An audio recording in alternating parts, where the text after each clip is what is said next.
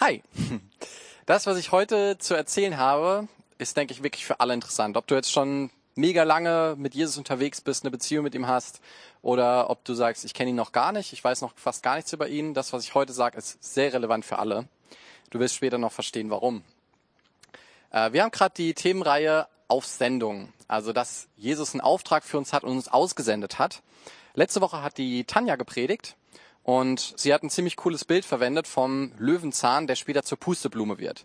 Und sie hat erklärt, dass der Löwenzahn schon von Anfang an diese Fähigkeit in sich trägt, eine Pusteblume zu sein, dass er schon von Anfang an diese Samen in sich trägt. Und hat das übertragen auf jeden, der Jesus nachfolgt. Jeder, der Jesus nachfolgt, hat von Anfang an schon in sich drin veranlagt, dass er auf Sendung geschickt wird, dass er multiplizieren soll, dass er die Samen von der guten Botschaft von Jesus in die Welt raustragen soll.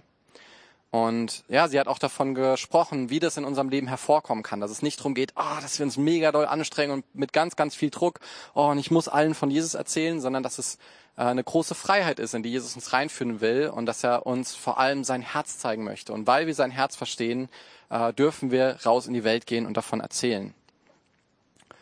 Und ja, das ist wirklich ja, Gott hat es in jeden angelegt, weil es wirklich ein ganz, ganz, ganz wichtiger Auftrag ist. Und da möchte ich den ersten Vers mit euch mal anschauen, den ich heute mitgebracht habe. In Matthäus 9, Vers 37 steht, Jesus sprach zu seinen Jüngern, die Ernte ist groß, aber es sind wenige Arbeiter. Wir können uns das genauso vorstellen, wie er es halt sagt. Es gibt ein Riesenfeld voll mit Weizen ähm, oder was auch immer da ist. Und das Zeug ist bereit, in die Scheune gebracht zu werden, aber es sind zu wenige Arbeiter. Und was lernen wir da draus? Die Ernte ist nicht das Problem. Und ja, wenn wir jünger werden von Jesus, wir sind uns, glaube ich, in der Regel, die meisten sind sich bewusst, dass es ganz viel ähm, zu tun gibt und dass es ganz viele Leute gibt, die erreicht werden müssen mit der guten Botschaft. Und wir denken uns aber, ja, aber die sind noch nicht bereit. Und in meinem Umfeld und gerade in Deutschland und erst recht in Braunschweig sind die Leute überhaupt nicht offen. Und ich habe schon so oft probiert. Ähm, ich glaube, die Ernte ist das Problem. Ich kenne auch diese Gedanken, aber nein, der, die Bibel sagt was anderes. Jesus sagt was anderes. Die Ernte ist reif. Die Ernte ist groß, aber es sind wenige Arbeiter. Und er ermutigt seine Jünger einmal dafür zu beten, dass Arbeiter in die Ernte ausgesandt werden und dann auch direkt ein Vers später sendet er sie selber aus und sendet sie selber als Erntearbeiter aus. Und ja, wir sind alle Jünger, wir sind genauso Jünger wie die Leute, die mit Jesus rumgelaufen sind. Wir dürfen das Gleiche tun. Und ja, die Menschen brauchen wirklich Gott. Das ist nicht irgendwie, ja, ob du jetzt den Weizen halt reinholst oder nicht, ist egal. Nee, es ist wirklich ein ganz, ganz dringender Auftrag. Und vielleicht kannst du dich erinnern, wie es war, falls du schon Jesus nachfolgst, wie es war, bevor du Jesus nachgefolgt warst. Ich zum Beispiel, ich weiß, bei mir war es so, ich hatte wie so ein Loch in meinem Herzen, was nicht gefüllt werden konnte. Ich habe mich sehr nach Liebe gesehen. Ich habe mich sehr nach Erfüllung in meinem Leben gesehen, nach Sinn und das wurde gefüllt. Aber noch viel wichtiger, ich war verloren. Im geistlichen Sinne sind wir verloren. Wir, wenn wir nicht bei Gott sind, wir haben auf Ewigkeit die Trennung von ihm verdient. Und weil alles Gute von ihm kommt, ist alles Schlechte außerhalb von ihm. Und wenn wir Gott nicht haben, dann leben wir dort, wo alles Schlechte ist und müssen in der Ewigkeit dort sein, wo alles Schlechte ist. Und ja, die Menschen um dich herum, sie brauchen Jesus. Jeder Mensch braucht Jesus, jeder Mensch braucht das Evangelium. Jeder Mensch muss in diesem Bild in die Scheune reingeholt werden. Die Ernte muss reingeholt werden. Und ja, mach dir das bewusst, dass die Leute ohne Jesus wirklich, ja, dass sie verloren sind, dass sie keine Chance haben auf Herrlichkeit, keine Chance haben auf ein, ein, ein volles, ewiges Leben. Aber wir schauen oft darauf, wie unfähig wir sind. Wir machen uns nicht bewusst, wie krass wichtig es ist, dass diese Ernte reingeholt wird, sondern wir sagen, ja, meine Sense ist stumpf oder ja, ich kann nicht so gut reden. Ähm, jetzt im übertragenen Sinn, die Sense ist stumpf, ich kann nicht gut reden, dann aufs Evangelium bezogen. Oder stell dir vor, eine Gruppe von Menschen rennt auf einen Abgrund zu. Sie sind sich nicht bewusst, wo sie hinrennen. Die sind einfach so in Rage, die rennen, rennen, rennen und du siehst es. Und du weißt, du kannst diese Menschen stoppen, aber oh, meine Stimme, die ist nicht so laut, ich kann nicht so gut reden, ich wüsste jetzt auch gar nicht, was ich denen genau sagen soll. Ah, und die sind so weit weg, da müsste ich ja hinrennen, aber mein Bein schmerzt heute ein bisschen. Hey, es geht nicht darum, wie unfähig du dich fühlst. Es geht nicht darum, wie schwierig die Situation ist. Es geht darum, wie dringend der Auftrag ist. Und vielleicht wird Gott dir helfen und wird dir helfen, lauter zu sprechen. Vielleicht wird er deine Beine stärker machen, damit du äh, die Botschaft verkünden kannst. Vielleicht aber auch nicht und dann wirst du dich danach trotzdem freuen, auch wenn deine Stimme heiser ist und wenn deine Beine wehtun, alles im übertragenen Sinn gemeint. Du wirst dich freuen, wenn du trotzdem den Auftrag ausgeführt hast. Du musst es nicht perfekt machen. Wenn ihr wüsstet, wie ja, wie es manchmal aussah am Anfang, als ich angefangen habe, das Evangelium zu predigen, das war nicht unbedingt sehr glorreich. Auch Leute, die ich zum Glauben geführt habe, sind teilweise wieder, äh, haben sich entschieden, Jesus nicht mehr nachzufolgen. Also was passiert. Das ist aber nicht schlimm. Ähm, wir dürfen Fehler machen als Jünger. Wir haben diesen Auftrag nicht bekommen, damit wir ihn perfekt ausführen, sondern damit wir einfach anfangen. Und ja, die Leute, wie sollen sie von Jesus hören? Da möchte ich euch meinen nächsten Vers zeigen, in Römer eigentlich, also ich weiß nicht, wir müssten den wahrscheinlich gar nicht lesen, weil es ist logisch, aber es steht in der Bibel. Ich glaube, deswegen ist es wichtig. Jeder, der den Namen des Herrn anruft, wird gerettet werden.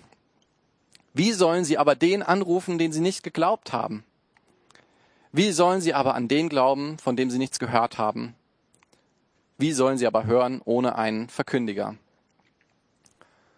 Ja, und wer predigt das Evangelium? Wer ist dieser Verkündiger?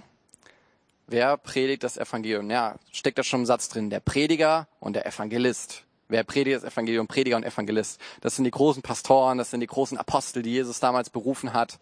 Und äh, ja, die total stark dafür ausgestattet sind und die das auch gelernt haben. Die haben das vielleicht an der Bibelschule gelernt. Ah, ich glaube nicht. Ich glaube, jeder wird gebraucht. Jesus sagt, die Arbeiter sind weniger. Es ist nicht genug, wenn nur die Prediger und nur die Evangelisten rausgehen. Jesus möchte jeden gebrauchen. Und ich möchte auf jeden Fall heute niemanden irgendwie zum Vorwurf machen, du gehst nicht evangelisieren, du predigst nicht das Evangelium. Nein, alles gut, alles in Ordnung. Ähm, es, es ist kein Vorwurf. Ich denke auch, Jesus hat es seinen Jüngern nicht zum Vorwurf gemacht, dass sie bisher die Botschaft nicht verkündet haben. Er hat sie ihnen beigebracht. Und in die Richtung möchte ich heute auch mit euch gehen, dass wir es lernen. Deswegen haben wir diese Themenreihe, nicht um euch einen Vorwurf zu machen, sondern um es beizubringen, um zu equippen und zu motivieren, damit wir Gottes Herz erkennen. Ja, nochmal zu diesem Punkt. Ähm, jeder ist gemeint. In Matthäus 28, so die letzten Worte von Jesus sind, so geht nun hin und macht zu Jüngern alle Völker und tauft sie auf den Namen des Vaters und des Sohnes und des Heiligen Geistes und lehrt sie alles halten, was ich euch befohlen habe. Und siehe, ich bin bei euch alle Tage bis ans Ende der Weltzeit. Amen. Hätte ich fast das Amen vergessen. ähm, naja, was mir wichtig ist bei diesem Teil, ist, dass lehrt sie halten alles, was ich euch befohlen habe. Was hat Jesus seinen Jüngern befohlen?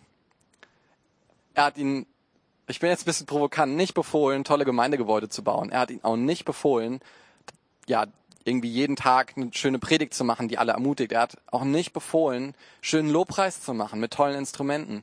Was er ihnen vor allem und am öftesten und auch am eindringlichsten befohlen hat, auch wie es hier steht, macht zu Jüngern, lehrt alle, das zu halten, was ich euch beigebracht habe. Das ist so der Kernauftrag. Multipliziert, gebt das weiter, was ich euch gegeben habe. Und da natürlich als allererstes das Evangelium. Wir brauchen gar nicht anfangen, irgendwelche anderen Sachen beizubringen. Wie führe ich eine Ehe in Gottes Willen oder ähm, ja, wie kann ich meinen Nächsten am besten lieben? Nein, der Punkt, wo wir immer anfangen und wo auch Jesus immer angefangen hat und wir sehen es auch später bei den Jüngern, wo jeder angefangen hat, war immer das Evangelium. Und ich habe mich auch unfähig gefühlt. Und ich glaube, ich bin so eine Person, äh, wenn ich mich für was fähig fühle, zack, dann geht mein Arm nach oben. Ich will immer direkt der Erste sein, der was macht. Äh, wer will predigen? Hier, ich. Wer will Lobpreis leiten? Hier, das mache ich gerne. Wer möchte gerne das Evangelium verkünden? Das ist nicht meine Gabe, das gehört nicht dazu. Zum Beispiel früher äh, in der Schule, ich wusste, ich kann super gut Dauerlauf, ich kann auch richtig gut Bälle weit werfen, also jetzt im Sportunterricht. Aber wenn es zum Schwimmunterricht kam, was macht man so als Junge, wenn man keinen Bock auf Schwimmunterricht hat? Man kann ja nicht sagen, man hat seine Tage. Also ich als Junge, meine Ausrede war, ah, ich habe meine Badehose nicht dabei. Und ich hatte sie auch nie dabei, weil ich wusste, ich war der Schlechteste in der Klasse im Schwimmen. Also wollte ich es auf gar keinen Fall machen. Ja, wir schauen so sehr auf unsere Unfähigkeit, aber Gott ist bereit, uns fähig zu machen. Wenn er uns einen Auftrag gibt, und ich würde sagen, da ist die Bibel sehr eindeutig, dass er uns einen Auftrag gibt, das Evangelium zu verkündigen, dann wird er uns auch ausrüsten. Und sein Herz ist so bereit, uns auszurüsten. Und das Erste, was wir lernen müssen, und das erste Schritt, der erste Schritt, wie er uns ausrüstet, ist, dass er uns erklärt, wie wichtig es ihm ist. Das, was Tanja auch letzte Woche ganz viel gepredigt hat, dass wir sein Herz erkennen dürfen, dass wir aus der Beziehung heraus mit ihm motiviert werden. Und deswegen mache ich jetzt auch so eine lange Vorrede. Gleich mache ich nämlich was ganz Interessantes, erkläre ich nämlich das Evangelium, aber ich hatte das auf dem Herzen noch ein paar Worte vorher zu verlieren, darüber, dass Gott uns sein Herz zeigen möchte. Du sollst nicht einfach nur aus blindem Gehorsam und weil du es halt musst, sollst du es machen, auch wenn es sich ganz schlimm anfühlt. Nee, der erste Schritt ist, du verstehst Gottes Herzen. Und sobald du einen kleinen Teil verstanden hast, legst du los. Du sagst nicht erst, ich muss alles verstehen und dann kann ich losgehen, sondern okay, ich habe einen kleinen Teil verstanden, dann mache ich's. Jesus liebt Gehorsam. Jesus liebt es, wenn wir das, was wir schon verstanden haben, machen. Und ja, ich hoffe, heute nach dieser Predigt hast du ein bisschen was verstanden und kannst direkt loslegen. Das ist nicht, nicht sehr biblisch und auch nicht sehr das, was Jesus seinen Jüngern beigebracht hat. Du musst erst alles verstehen und dann kannst du loslegen. Ja, Gott möchte uns sein Herz zeigen. Dafür kann ich nicht so ultra viel machen in so einer Predigt. Dafür habe ich auch zu wenig Zeit. Und außerdem ist auch, glaube ich, Ehrenjob von Jesus, unser Herz zu verändern. Was ich aber machen kann, der zweite Punkt, equippen ausrüsten.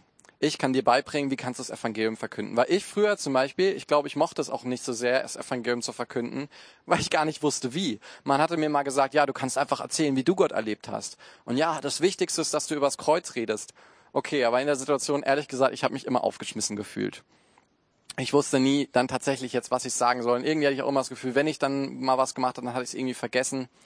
Und ja, dann irgendwie so die, die Notlösung war immer, Leute zu irgendwelchen Veranstaltungen mitzunehmen weil dort war irgendein Pastor oder irgendein Prediger, das Evangelium verkünden konnte. Aber gehen wir nochmal zurück zu diesem Feld, was voll ist von Weizen und was reif ist. Ähm, das Problem ist nicht, dass die Scheune irgendwie nicht groß genug ist oder dass die Scheune nicht schön genug ist oder dass wir nicht laut genug zum Weizen rufen, du musst reinkommen, ganz wichtig. Oder dass wir zu wenig Flyer aufs Feld verteilen. Das Problem ist, dass wir nicht gehen mit unserer Sense und das reinholen. Und heute möchte ich dir zeigen, was auch wirklich mein Leben sehr verändert hat, eine kleine, einfache Methode, die man auch schnell gelernt hat, wie man das Evangelium verkünden kann, auch das ganze Evangelium. Und wo ich schon oft erlebt habe, wo Leute mir zugehört haben, ich dachte, während ich das erklärt habe, hier mit so Bechern, so dachte ich so, oh, ob das was wird. Und danach waren die Leute überführt. Sie haben es verstanden, weil das Starke ist, du musst nicht stark predigen, du musst nicht die laute Stimme haben, du musst nicht die tollsten präzisesten Worte haben. Das Evangelium hat nämlich Kraft. Das Evangelium hat alle Kraft, die wir nicht haben. Jesus hat Kraft reingelegt in diese Worte, in die gute Nachricht, dass sie in sich schon Kraft hat, Menschenleben zu verändern und Menschen zur Buße zu führen, Menschen zur Umkehr zu führen, dass sie verstehen, wer Gott ist und wer sie sind und dass sie schuldig vor ihm sind und umkehren müssen. Ich werde es gleich nochmal ausführlich erklären. Und ich mache das mit so äh, paar Gläsern und ähm, genau so ein paar Sachen. Aber man braucht es nicht unbedingt. Ich habe es auch schon mal im Wald mit Tannenzapfen gemacht oder mit ein paar Steinen oder so. Ähm, das Coole ist, es ist einfach bildlich. Man kann es anschauen. Ähm, und eigentlich ist es spannend. Es ist nicht so, oh, ich hab, muss dem anderen jetzt das Evangelium erklären. Ich versuche es so kurz wie möglich zu halten, weil äh, der andere hört mir bestimmt nicht so gern zu. Das ist eine super Methode. Man kann auch zwischendrin Fragen stellen. ist für mich auch ein bisschen blöd, weil ich rede da mit einer Kamera gerade. Ähm, ja, aber man kann gut einfach auch ins Gespräch kommen. Ich werde auch zwischendrin Fragen stellen und werde dann irgendwie so tun, als ob ihr antwortet. Ähm, und es ist auch einfach anschaulich. Und deswegen mag ich diese Methode sehr, sehr gerne. Und jeder kann das machen. Ich habe das auch schon Leuten äh, beigebracht, habe schon Leute auch gesehen, die es gemacht haben, die sonst überhaupt nicht sich trauen zu reden. Aber ja, Jesus hat gesagt, verkündigt alles Evangelium, also kann es auch jeder. Und mit dieser Methode, die auch bestimmt nicht die einzig richtige ist, kann jeder das Evangelium verkünden. Ich nenne es das Becher-Evangelium. Und ja, lass uns loslegen. Okay, das Becher-Evangelium. Wenn du Jesus noch nicht kennst, dann darfst du mir einfach so zuhören, als ob ich tatsächlich jetzt vor dir sitzen würde, dir die Sachen erklären würde. Wir setzen uns in irgendeinen Café oder ja, du kannst dir vorstellen, wir sind befreundet und ich erkläre es dir einfach am Essenstisch. Es gibt so viele Möglichkeiten, diese Sache hier zu zeigen. Wenn du Jesus schon nachfolgst, dann siehst einfach wie so eine Art Tutorial. Ähm, wie kann ich das Evangelium erklären? Ja, das Becher-Evangelium. Gut, die meisten kennen Schach. Und wenn du Schach kennst, dann weißt du, man ist immer abwechselnd dran. Und nehmen wir mal an, das hier bist du, das sind deine Schachfiguren, das sind meine Schachfiguren. Und ich bin Gott. Ich spiele in diesem Moment gerade die Partei Gott. Und ja, Gott hat einen Schritt gemacht und jetzt wäre der Mensch dran. Beziehungsweise du. Du machst deinen Schritt. Hm, okay, gut. Das Spiel ist noch ausgewogen. Gott macht seinen Schritt. Der Mensch macht seinen Schritt. Und jetzt denkt Gott, oi, hm, jetzt bin ich hier aber in einer kniffligen Situation. Jetzt würde ich gerne drei Züge hintereinander machen. Ist das fair? Sind das die Spielregeln von Schach? Man kann sagen, okay, es ist Gott, der kann machen, was er will. Aber ich werde dir im Folgenden erklären, warum das hier Sinn macht. Wir sagen oft, oder ich höre oft von Leuten, die, die sich Gedanken über Gott machen, an denen kann ich nicht glauben. Weil wenn es Gott gäbe, dann würde er das, das, das, das machen. Oder warum tut er nicht gegen das Leid in der Welt? Warum zeigt er sich mir nicht einfach? Und bei dem, was ich dir gleich erklären werde, wirst du verstehen, Gott ist nicht an der Reihe. Gott hat seine Züge gemacht. Er hat vielleicht sogar schon zwei, drei Züge hintereinander gemacht. Und jetzt ist es wirklich ganz, ganz wichtig und ganz, ganz dringend, dass du verstehst, du bist am Zug. Und ja, damit wir das verstehen, wir müssen ganz am Anfang anfangen, bei Adam und Eva. Und zwar, wir haben hier Gott. Dieser große Kelch ist Gott. Und Gott hat zuerst die Erde geschaffen. Richtig, richtig schön. Ich hoffe, du magst Orange. Wenn nicht, dann stell dir irgendeine andere Farbe vor. Gott hat eine wunderbare, wunderschöne Erde geschaffen und dachte sich, das Allerschönste mache ich zum Schluss, nämlich den Menschen. Und ich setze den Menschen in dieses Paradies rein, auf diese wunderbare Erde, wo kein Problem da ist. Es herrscht, es gibt kein Tod. Nicht mal die Tiere bringen sich gegenseitig um. Es gibt einfach nichts Schlechtes. Und ich setze sie in dieses Paradies rein, bringe sie ganz nah zu mir und habe ganz enge Gemeinschaft mit ihnen. So eng, dass man sagen könnte, ich bin in ihnen drin.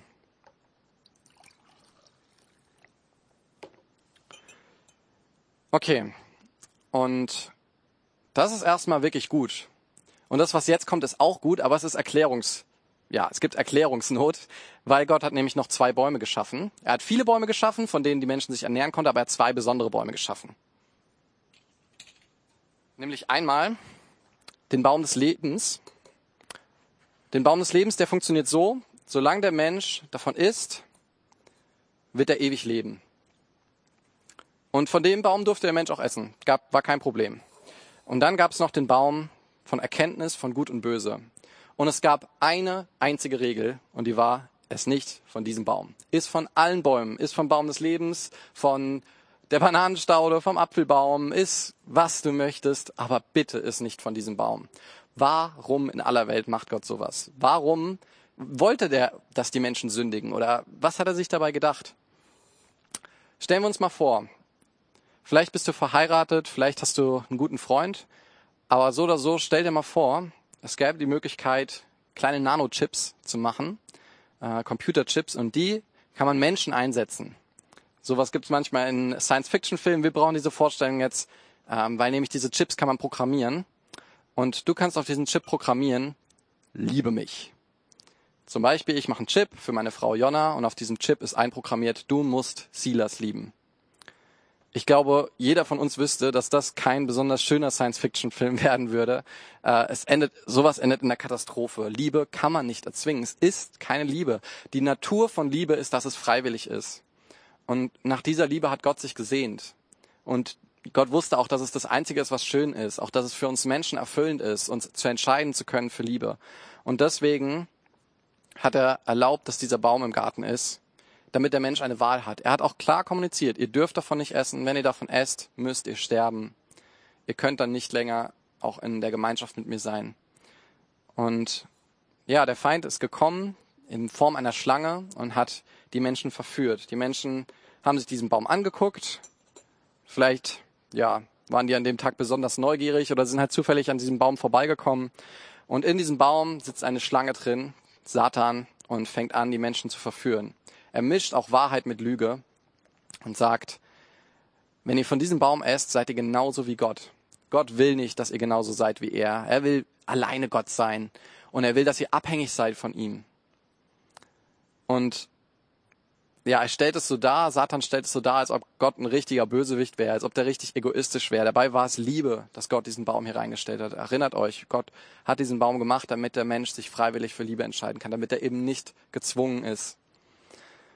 Ja, und die Menschen lassen sich überreden und sie essen von diesem Baum und Gott macht sein Versprechen wahr. Er trennt sie von diesem Baum des Lebens, damit sie eben sterben müssen weil das wäre ja irgendwie auch eine blöde Sache gewesen, wenn der Mensch jetzt, ja, er hat eben diese Herrlichkeit von Gott verloren, weil sowas Schönes, sowas Herrliches wie Gott kann nicht in der Gegenwart von Sünde sein. Es ist wie wenn du einen Eiswürfel nimmst und den die Sonne schmeißt. Die Sonne wird nicht lang diskutieren. Die Sonne ist auch nicht besonders böse, dass sie diesen Eiswürfel jetzt zum Pff Verdampfen bringt. Die Sonne ist einfach die Sonne. Und genauso mit Gott. Er kann nicht dort sein, wo Sünde ist. Er kann nicht dort sein, wo Menschen auch gar nicht bei ihm sein wollen. Die Menschen wollten ja unabhängig sein von Gott. Sie wollten Gott nicht mehr brauchen. Und ja, deswegen mussten die Menschen getrennt werden von Gott. Und es wäre echt ein blöder Zustand gewesen, wenn die Menschen dann ewig weitergelebt hätten. Ja, die Menschen haben nicht nur die Herrlichkeit von Gott verloren, weil sie eben auch nicht mehr in dieser Gemeinschaft mit ihm sein konnten und sie mussten ja immer wieder auch aufgefüllt werden. Sie haben nicht nur diese Herrlichkeit verloren, sie haben auch die Fähigkeit verloren, wieder gefüllt zu werden. Sie waren wie verschlossen. Ja, und diese Bäume waren nicht mehr zugänglich für den Menschen und eigentlich auch das ganze Paradies. Aber Gott war deswegen nicht weg. Wir brauchen Gott noch. Den Rest räume ich mal weg. Ja, und genau.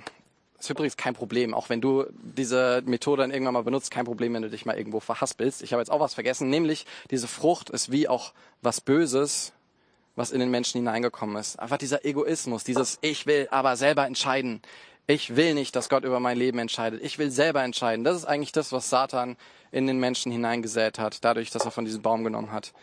Und ja, dieser Mensch sieht deutlich schlechter aus als vorher, finde ich. Ich fand hier diesen schönen roten Kirschtee schöner als dieses Zewa-Tuch. Und genau, der Mensch kann sich so auch gar nicht mehr richtig in der Gegenwart Gottes befinden. Er ist getrennt von ihm. Und jetzt brauche ich noch mehr Menschen. der Mensch hat sich vermehrt. Das hier sind Adam und Eva und die haben Kinder bekommen. Kain, Abel und was weiß ich, wen alles noch. Ähm, und diese Kinder waren in genau dem gleichen Zustand wie ihre Eltern. Sie haben genauso gesagt, ich will Gott nicht gehorchen. Ich will selber entscheiden. Zum Beispiel hat Kain einfach seinen Bruder Abel umgebracht. Einfach so aus einer Laune heraus. Einfach weg, zack, gut. Und ja, aber die Menschen haben sich weiter vermehrt und sie haben weiter gesündigt und sie haben wirklich, wirklich eklige Sachen gemacht. In der Bibel werden ein paar Sachen beschrieben, hui, die hat man nicht so große Freude, Kindern vorzulesen. Und das ist nicht, weil Gott gesagt hat, ihr müsst jetzt sündigen. Nein, der Mensch hat sich selber dazu entschieden. Er hat den freien Willen, er hat sich entschieden, böse Dinge zu tun. Und jetzt nehmen wir zum Beispiel mal irgendeinen Menschen, der mitbekommen hat, dass kein Abel umgebracht hat. Und dieser Mensch hat es vielleicht beobachtet oder hat zumindest davon gehört. Und er sagt, ja, gut, ich bin verschlossen. Ich bin nicht nah bei Gott. Ich habe auch Gott nicht in mir drin. Und ich habe auch diese Sünde in mir drin. Aber wenigstens habe ich nicht meinen Bruder umgebracht. Oder ja, vielleicht hat irgendwer seine Tochter vergewaltigt und jemand anders bekommt es mit und sagt, ja, ich habe zwar keinen bekommt das vielleicht mit, sagt, ja, ich habe meinen Bruder vielleicht umgebracht, aber wenigstens habe ich nicht meine Tochter vergewaltigt. Und so fangen an, die Menschen sich miteinander zu vergleichen. Sie sagen, ja, der hat gesündigt, der hat wirklich eine ganz, ganz ekelhafte, schlimme Sache gemacht. Ich habe nur ein bisschen was Schlechtes gemacht. Und ja, was kann Gott jetzt machen? Was kann er machen? Weil ich habe am Anfang bei diesem Schachspiel gesagt, ja, wir, wir werfen Gott vor, Gott, wo bist du? Was machst du? Okay, Gott hat ein paar Sachen gemacht. Er hat zum Beispiel einmal einfach alle bösen Menschen weggenommen. Die, diese Geschichte von der Sintflut und von Arche Noah. Gott hat einfach, da war ein Mensch, der hat sich wirklich angestrengt, Gott nah zu sein. Er hat einfach seine Familie errettet und alle anderen mussten sterben. Und manche sagen heute auch, ja, warum bringt Gott nicht einfach alle Bösen um? Weil du wahrscheinlich dann auch einer von ihnen wärst und Gott nicht will, dass alle Menschen einfach so sterben, weil er möchte, dass die Menschen nah zu ihm hinkommen, dass sie nah bei ihm sind. Oder Gott hat auch, ja, hier stellen wir uns diese Bevölkerungsgruppe vor, Israel oder irgendein anderes Volk. Gott hat Propheten geschickt, Leute, die gut seine Stimme hören konnten. Die waren nicht perfekt, die waren auch nicht ganz, ganz nah bei ihm, aber sie konnten seine Stimme hören.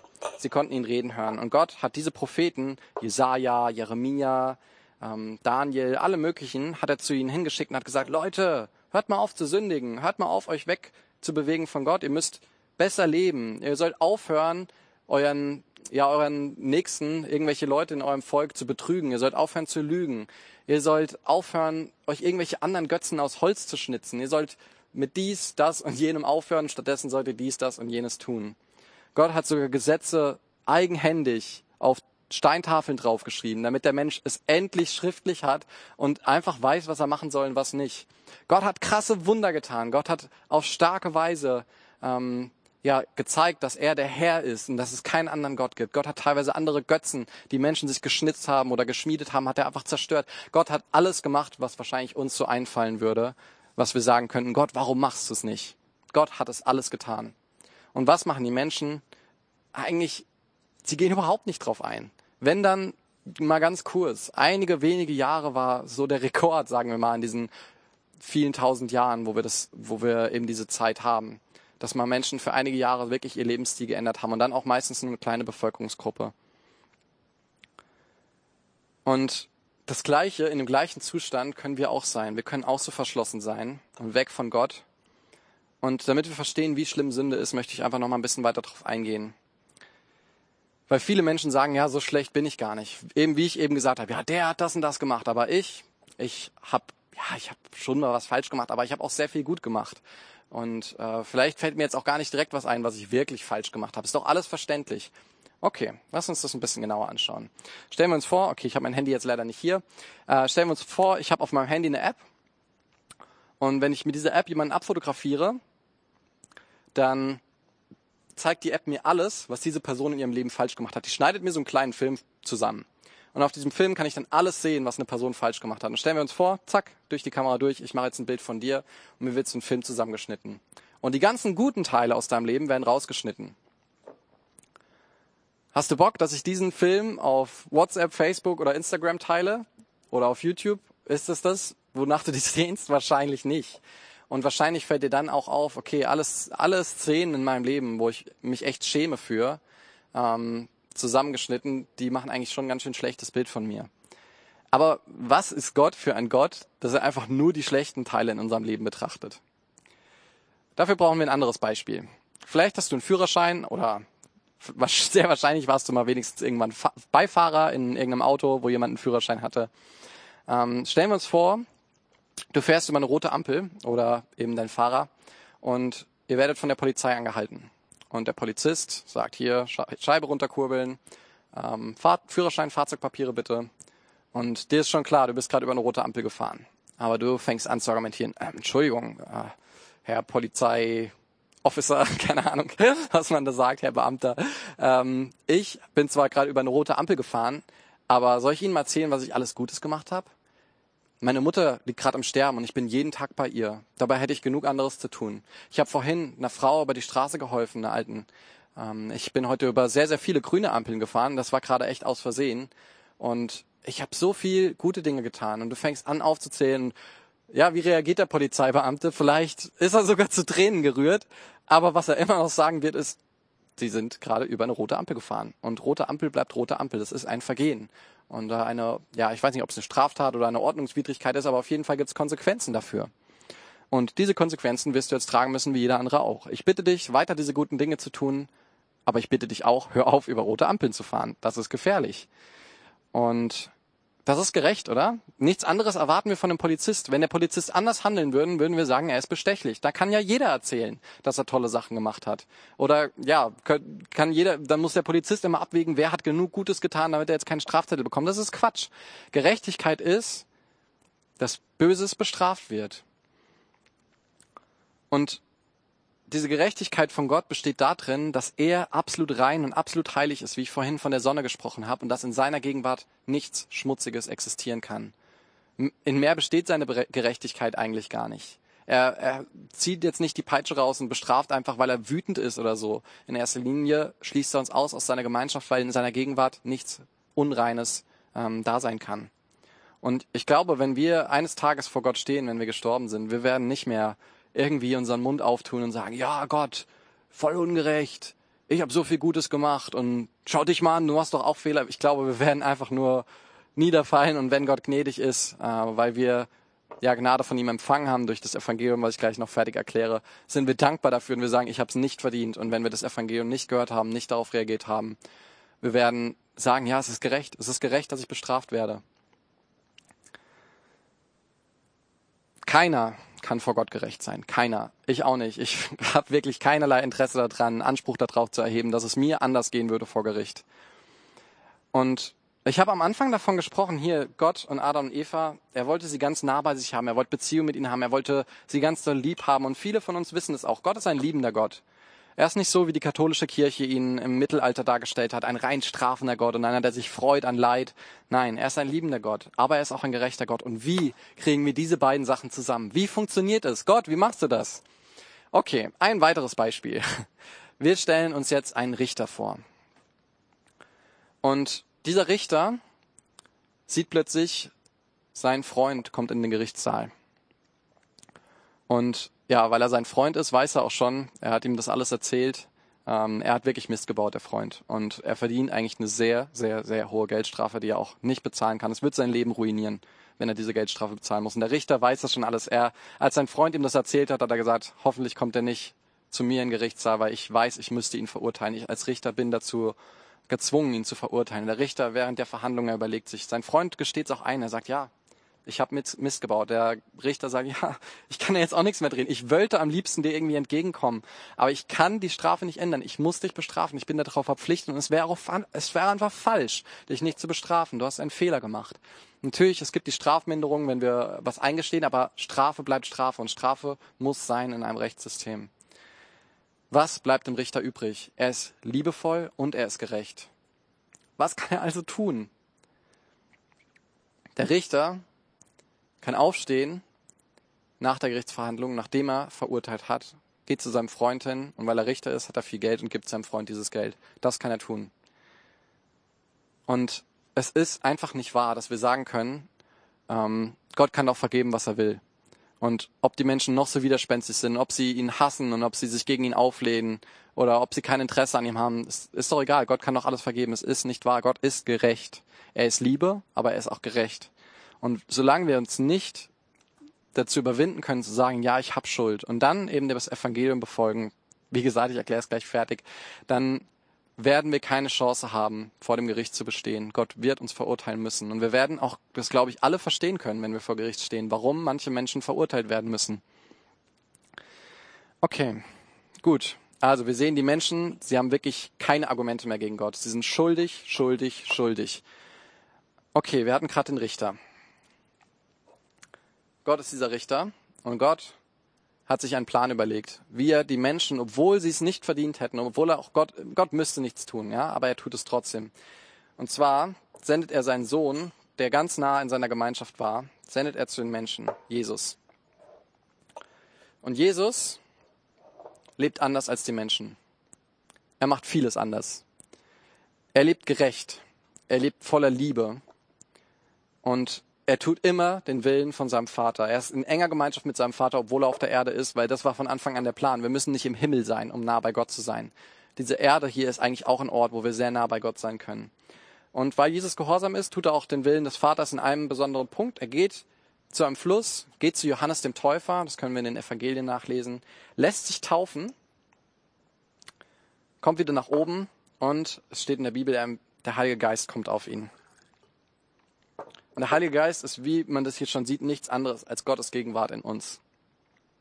Und danach fängt er an, herumzugehen. Er heilt Menschen. Er weckt Menschen vom Tod auf, sodass sie wieder leben. Mehrere. Er befreit Menschen von bösen Geistern, treibt Dämonen aus. Er liebt sie, so wie niemand anders sie liebt. Er liebt die Prostituierten. Er liebt die Zöllner, die echt niemand leiden könnte, konnte, weil die echt jedem das Geld aus der Tasche gezogen haben. Er liebt die Leute, die böse Krankheiten hatten, die ansteckend sind und die aus der Gesellschaft ausgeschlossen wurden. Und er, er ist so gut. Er tut nur Gutes. Aber Jesus ist nicht nur dafür gekommen, Gutes zu tun, weil ehrlich gesagt, irgendwann wäre er dann halt auch gestorben oder vielleicht hätte er auch ewig gelebt. Ich meine, er ist Gott. Ähm, aber den Menschen hilft halt auch nichts, wenn einer Gutes tut weil die Menschen sind immer noch getrennt von Gott. Und Jesus wusste um dieses Problem. Und die Menschen damals dachten, oh, ihr größtes Problem sind die Römer. Wir heute denken auch manchmal verrückte Sachen. Oh, mein größtes Problem ist meine Arbeitsstelle, mein Chef. Mein größtes Problem ist meine Familie. Nee, dein größtes Problem, falls du noch nicht errettet bist, ist, dass du eben getrennt bist von Gott. Und Jesus wusste um dieses Problem. Und deswegen hat er was ganz Besonderes getan. Er hat erst erklärt, was er tut. Und dann also er hat gesagt, ich werde mein Leben geben, ähm, damit ihr errettet werden könnt. Und dann lässt er sich von den Menschen, die aus irgendeinem Grund, obwohl er so perfekt war, ihn gehasst haben, wahrscheinlich einfach, weil er perfekt war, haben sie ihn gehasst, Und sie haben ihn gekreuzigt. Und er ist als Gerechter gestorben.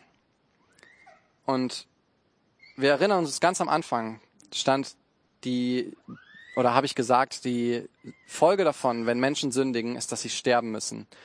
Die Folge von Sünde ist der Tod. Und mit Tod ist nichts anderes gemeint, als einfach fern von Gott zu sein. Nicht in seiner Gegenwart sein zu können. Und Jesus nimmt diese Ferne auf sich. Er nimmt quasi die Hölle auf sich. Er ist getrennt von Gott und am Kreuz sagt er auch, mein Gott, mein Gott, warum hast du mich verlassen? Eigentlich wusste er es, aber er hat es halt trotzdem gesagt, weil es so schrecklich war für ihn. Er war getrennt von Gott. Er hat das auf sich genommen, was die alle, die ihn gekreuzigt haben, verdient haben. Und er hängt noch am Kreuz und sagt, Vater, vergib ihnen, sie wissen nicht, was sie tun. Also bis zum Ende zieht er echt straight durch, was er sich vorgenommen hatte, nämlich für die Sünden von den anderen zu sterben. Er musste nicht für seine eigenen Sünde sterben. Und dann geht Jesus, ist Jesus drei Tage tot und er steht wieder auf von den Toten und endgültig war jetzt spätestens klar, er ist echt Gott. Er ist echt was Besonderes. Und dann kommt eigentlich echt der entscheidende Part. Jesus hatte nämlich so ein paar Jünger, zwölf. Ich habe jetzt nicht genug Leser, deswegen nehme ich einfach zwei.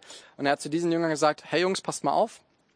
Äh, ich werde jetzt wieder gehen nach 40 Tagen und dann werdet ihr übernehmen. Aber ich lasse euch nicht alleine. Ähm, ihr könnt Buße tun. Nehmen wir mal die hier, weil die haben hier auch das, äh, den Dreck da drin. Äh, ihr könnt Buße tun. Und wenn ihr Buße tut, was nicht anderes heißt als, ja Gott, ich hab Mist gebaut und jetzt ändere ich mein Leben, dann bekommt ihr ein neues Herz. Ihr könnt euch taufen lassen und bekommt das neue Leben. Und dann könnt ihr den Heiligen Geist empfangen. Und jetzt, mit diesem Heiligen Geist, schaut mal, die sehen genau gleich aus. Wir können Botschafter an Christi Stadt im biblischen Wortschatz sein. Wir können genauso wie Jesus rumlaufen. Wir können genauso Heilungen äh, bewirken. Wir können genauso Menschen von Dämonen befreien. Wir können genauso lieben. Wir können genauso die Toten auferwecken. Wir können genauso das Evangelium predigen genauso wie Jesus. Lest nach in der Bibel. Das klingt echt fast wie Gotteslästerung, aber Gott hat echt diese ganze Vollmacht, die er Jesus gegeben hat, uns gegeben. Und ich erlebe es. Ich erlebe, dass Menschen geheilt werden. Ich erlebe, dass Menschen von bösen Mächten, von finsteren Mächten, von Dämonen befreit werden. Ich erlebe, dass ich durch den Heiligen Geist eine Liebe habe, die ich niemals aus mir selber hätte produzieren können. Und Jesus sagt auch, predigt das Evangelium. Das Evangelium ist nichts anderes als erklärt ihnen auch, dass sie Buße tun müssen, dass sie sich taufen lassen müssen, dass sie den Heiligen Geist brauchen. Und ja, die Menschen können das hören sie können sagen, ja, ich habe tatsächlich Mist gebaut und ich höre jetzt mal auf zu argumentieren, dass ich doch eigentlich ein ganz guter Mensch bin. Das ist nämlich echt nichts anderes als Auflehnung gegen Gott. Gott hat gesagt, tu das nicht und ich habe es trotzdem gemacht und ich fange an zu argumentieren, warum ich gute Gründe hatte, es zu machen. Gott weiß es besser. Gott weiß schon, warum er Dinge verbietet und warum er andere Dinge uns befiehlt. Und wir können sagen, ja Gott, du hast recht. Ich hatte kein Recht dazu fremd zu gehen in meiner Ehe. Ich hatte kein Recht dazu, jemanden umzubringen und so weiter. Und wir sagen vielleicht, na, diese Dinge habe ich ja gar nicht gemacht. Wirklich? Jesus sagt, wenn du schon nur über einen denkst und nur über einen sagst, Idiot, hast du ihn schon umgebracht. Jesus sagt, wenn du nur eine andere Frau anschaust und sie begehrst, hast du schon die Ehe gebrochen. Wir haben echt, wenn wir wirklich mal in die Bibel schauen, wir haben keine Chance mehr vor Gott zu bestehen, wenn wir versuchen, uns mit Argumenten zu rechtfertigen. Ja, und wir als Menschen, wir können Buße tun. Und dann wird dieses alte Herz, dieses harte Herz, dieses auflehnungsvolle Herz gegen Gott und dieses, ah, ich will selber entscheiden, diese Unabhängigkeit wird aus uns rausgenommen.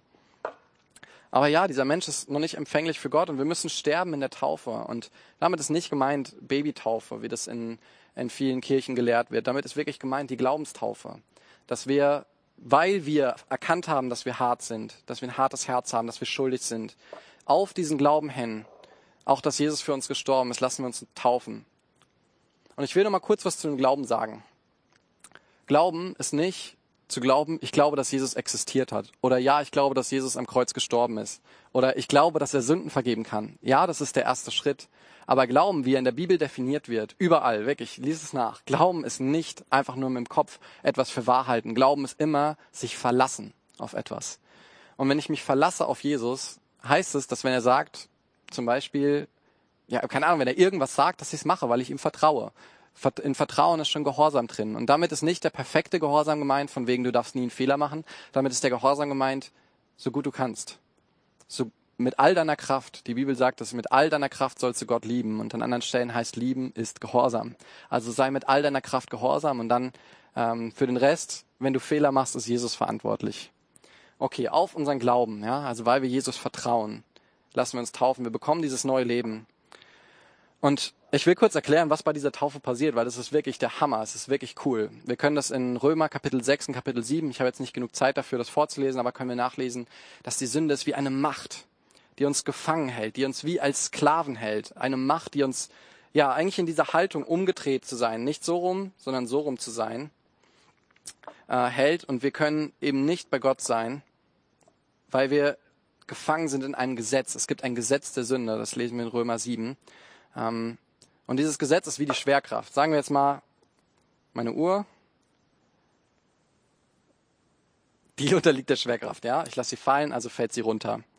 Ähm, wenn ich jetzt sage, ich glaube überhaupt nicht ans Gesetz der Schwerkraft oder das Gesetz der Schwerkraft gilt nicht über meine Uhr. Okay, es bringt nichts. Sie fällt einfach trotzdem runter. Ähm, ein Gesetz ist ein Gesetz, das gilt einfach, bis es aufgehoben wird. Und durch die Taufe steht in der Bibel und durch diese neue Geburt, dadurch, dass wir ein neues Leben bekommen von Jesus, eben durch Buße, Taufe, Geistestaufe, wird dieses Gesetz der Sünde gebrochen. Es wird ähm, aufgehoben. Und wir müssen nicht mehr in der Sünde verharren. Nachdem wir getauft sind, sind wir frei. Egal, wo du Süchte hast in deinem Leben, versuch nicht, sie aus eigener Kraft, versuch nicht aus eigener Kraft diese Uhr zum Schweben zu bringen, sondern lass wirklich von Jesus dieses Gesetz der Sünde in deinem Leben brechen, durch dieses neue Leben, was auch durch Buße und, und Taufe und durch Geistestaufe kommt. Oder eben vor allem durch diese drei Sachen.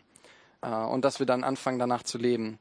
Und ja, lass dieses Gesetz von Jesus brechen und versuch es nicht aus eigener Kraft zu brechen. Sonst bist du wie die Menschen damals. Mancher, äh, bevor Jesus war, manche haben wirklich versucht, gerecht zu leben, aber keiner hat es geschafft. Keiner hat es geschafft und versuch du es nicht auch noch. Verschwend nicht deine Zeit. Es ist nicht dein Auftrag zu versuchen, perfekt zu leben aus deiner Kraft. Dein Auftrag ist zu versuchen, gehorsam zu sein. Und gehorsam heißt, was das Evangelium angeht, kehr um. Du musst nicht perfekt sein. Du musst auch nicht hinargumentieren, dass du perfekt bist. Kehr um. Sag, ich habe Fehler gemacht und jetzt ab sofort bemühe ich mich besser zu machen. Lass dich taufen. Bekomm dieses neue Leben und dann, endlich, können wir auch den Heiligen Geist empfangen. Du kannst gefüllt werden. Und der Heilige Geist ist die Kraft, die dich befähigt, Gutes zu tun, ist die Kraft, die dich befähigt, Gott nah zu sein, wieder in dieser Beziehung mit ihm zu sein, wie Adam und Eva. Ganz, ganz nah bei ihm zu sein. Und dann auch rauszugehen, meine Uhr brauche ich nicht mehr, rauszugehen und den Menschen von Jesus zu erzählen, sodass andere Menschen auch umkehren können und so weiter. Das ist die Kraft des Heiligen Geistes und diese Kraft brauchen wir wirklich. Und wir bekommen sie, wenn wir eben diese Schritte gehen, die Jesus uns sagt. Und auch im, äh, in der Bibel ist davon die Rede, dass andere Christen, die eben den Heiligen Geist haben, uns die Hand auflegen können und dafür beten können, dass Gott uns erfüllt. Ja, und vielleicht fühlst du dich so, als ob du das alles mal erlebt hast. Aber jetzt ist irgendwie wieder was in dein Leben reingekommen. Sünde. Und dein Herz wird wieder hart. Ich mache das mal hier drüber, damit wir keine Riesensauerei haben. Und du wendest dich langsam wieder von Gott ab. Und du bist in diesem Zustand und ganz ehrlich, in diesem Zustand lässt es nicht besonders gut rumgehen und anderen Menschen helfen. Und der Feind, also Satan, er ist ein Lügner, wie wir es schon am Anfang gehört haben. Er versucht dir zu erzählen, so wie du bist, Gott kann dich nicht gebrauchen. So wie du bist, das ist echt eine Riesennummer. Schau dich mal an. Das ist eine Riesennummer. Gott braucht echt einige Jahre, um das wieder hinzubiegen. Vielleicht hast du schlimm gesündigt. Vielleicht warst du mal nah bei Gott und du hast schlimm gesündigt und denkst, das ist nicht mehr wieder aufzuheben, das ist nicht wieder gut zu machen.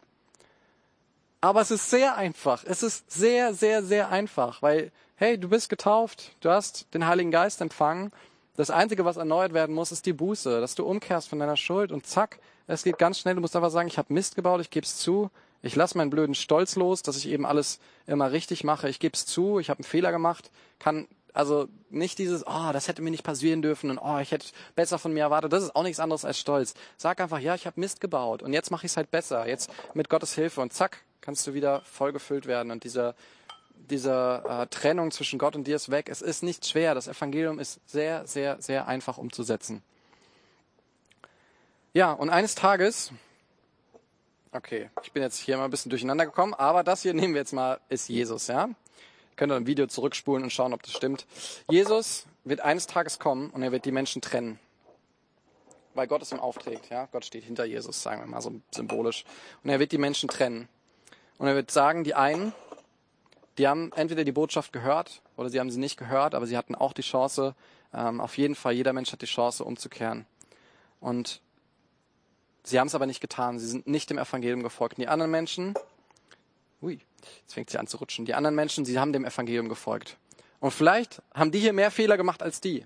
Das ist nicht der Punkt. Aber die hier haben es eingestanden und sind Jesus ab dann gehorsam gewesen. Und wenn sie es nicht waren, sind sie wieder umgekehrt und so weiter.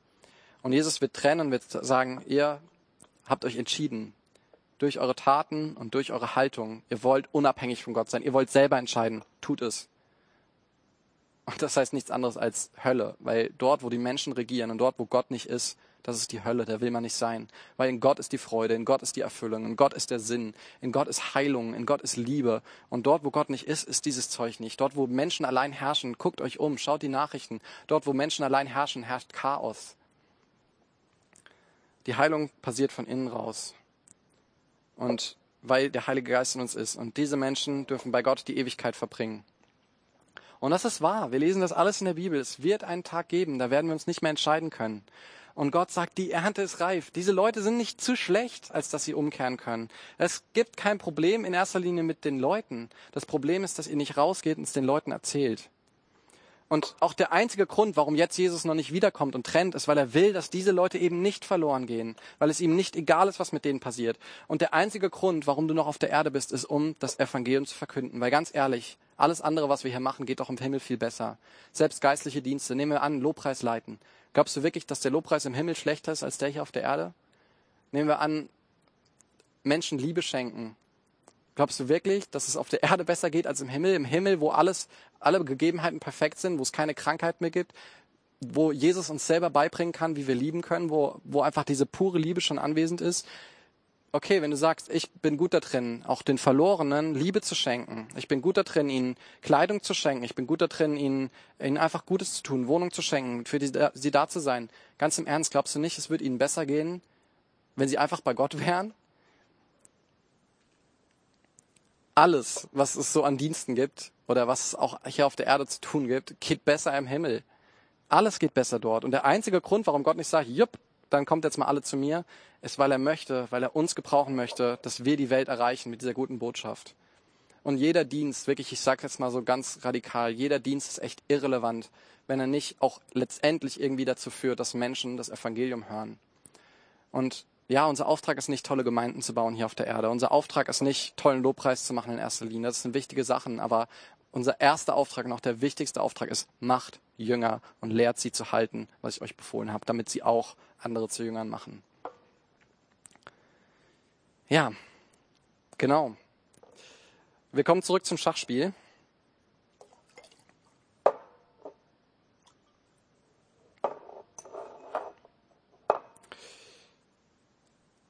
Der Mensch, nein, Gott hat den Mensch geschaffen. Der Mensch hat gesündigt.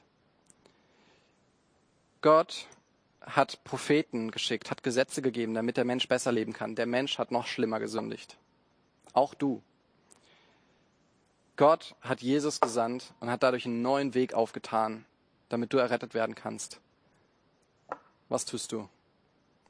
Tust du Buße, lässt dich taufen und Gott reagiert sofort er reagiert sofort und wird dir ein neues Leben schenken, wird dir deine Sünden vergeben. Er wird nicht lang diskutieren. Aber es war echt schlimm, was du gemacht hast. Nein. Wenn du eingestehst, dass du gesündigt hast, wird Gott dich nicht länger erniedrigen und dich demütigen und dir sagen, wie schlimm es war. Aber du musst es eingestehen und du musst es auch erkennen, wirklich, dass du schuldig bist. Nicht nur sagen, ja, ich glaube, dass Jesus das alles gemacht hat. Erkenn für dich, dass du schuldig geworden bist vor Jesus. Gott hat seinen Schritt getan. Was machst du? Okay, ja, das Becher-Evangelium. Und nicht selten habe ich es erlebt, dass Leute danach direkt dieses Glas nehmen und das nach vorne bewegen, ohne ein Wort zu sagen, weil sie ergriffen sind.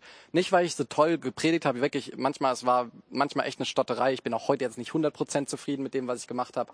Aber es ist nicht wichtig. Nicht, es ist nicht wichtig, dass wir es perfekt machen. Wichtig ist, dass das Evangelium Kraft hat. Und das, was ich gerade gesagt habe, ja, da war, glaube ich, genug Evangelium drin, als dass es wirklich Kraft haben kann und äh, dass Menschen davon berührt sind und dass sie da drin Gott verstehen, weil Gott ist der, der Herzen berührt und nicht wir, indem wir uns ganz doll anstrengen und vielleicht noch ein Tränchen rausdrücken, während wir das Evangelium erklären. Und ja, wenn Menschen dieses Glas in die Hand nehmen, es nach vorne bewegen, hey, das ist das, was wir sehen wollen. Es ist dann, es ist der Anfang von dem, was wir sehen wollen. Natürlich, dann helfen wir den Menschen auch. Und ja, dann kommt die nächste Herausforderung. Wie begleite ich jemanden da drin zum Glauben zu finden? Ähm, und da, ja, kann man sich auch gegenseitig helfen. Such dir jemand, der das gut kann. Und ähm, wenn du jetzt zuschaust, zuhörst und sagst, ähm, ich habe das bisher noch nicht umgesetzt oder noch nicht alle Schritte davon umgesetzt, aber ich möchte es tun, ähm, schreib uns an auf unserer Homepage, sprich mich an, wenn du mich kennst, ähm, schreib mir eine Mail oder so oder ruf mich an, ähm, dass wir wirklich diese Schritte gemeinsam gehen können. Es ist lebensnotwendig. Jeder dieser Schritte ist wirklich lebensnotwendig, dass wir errettet werden können.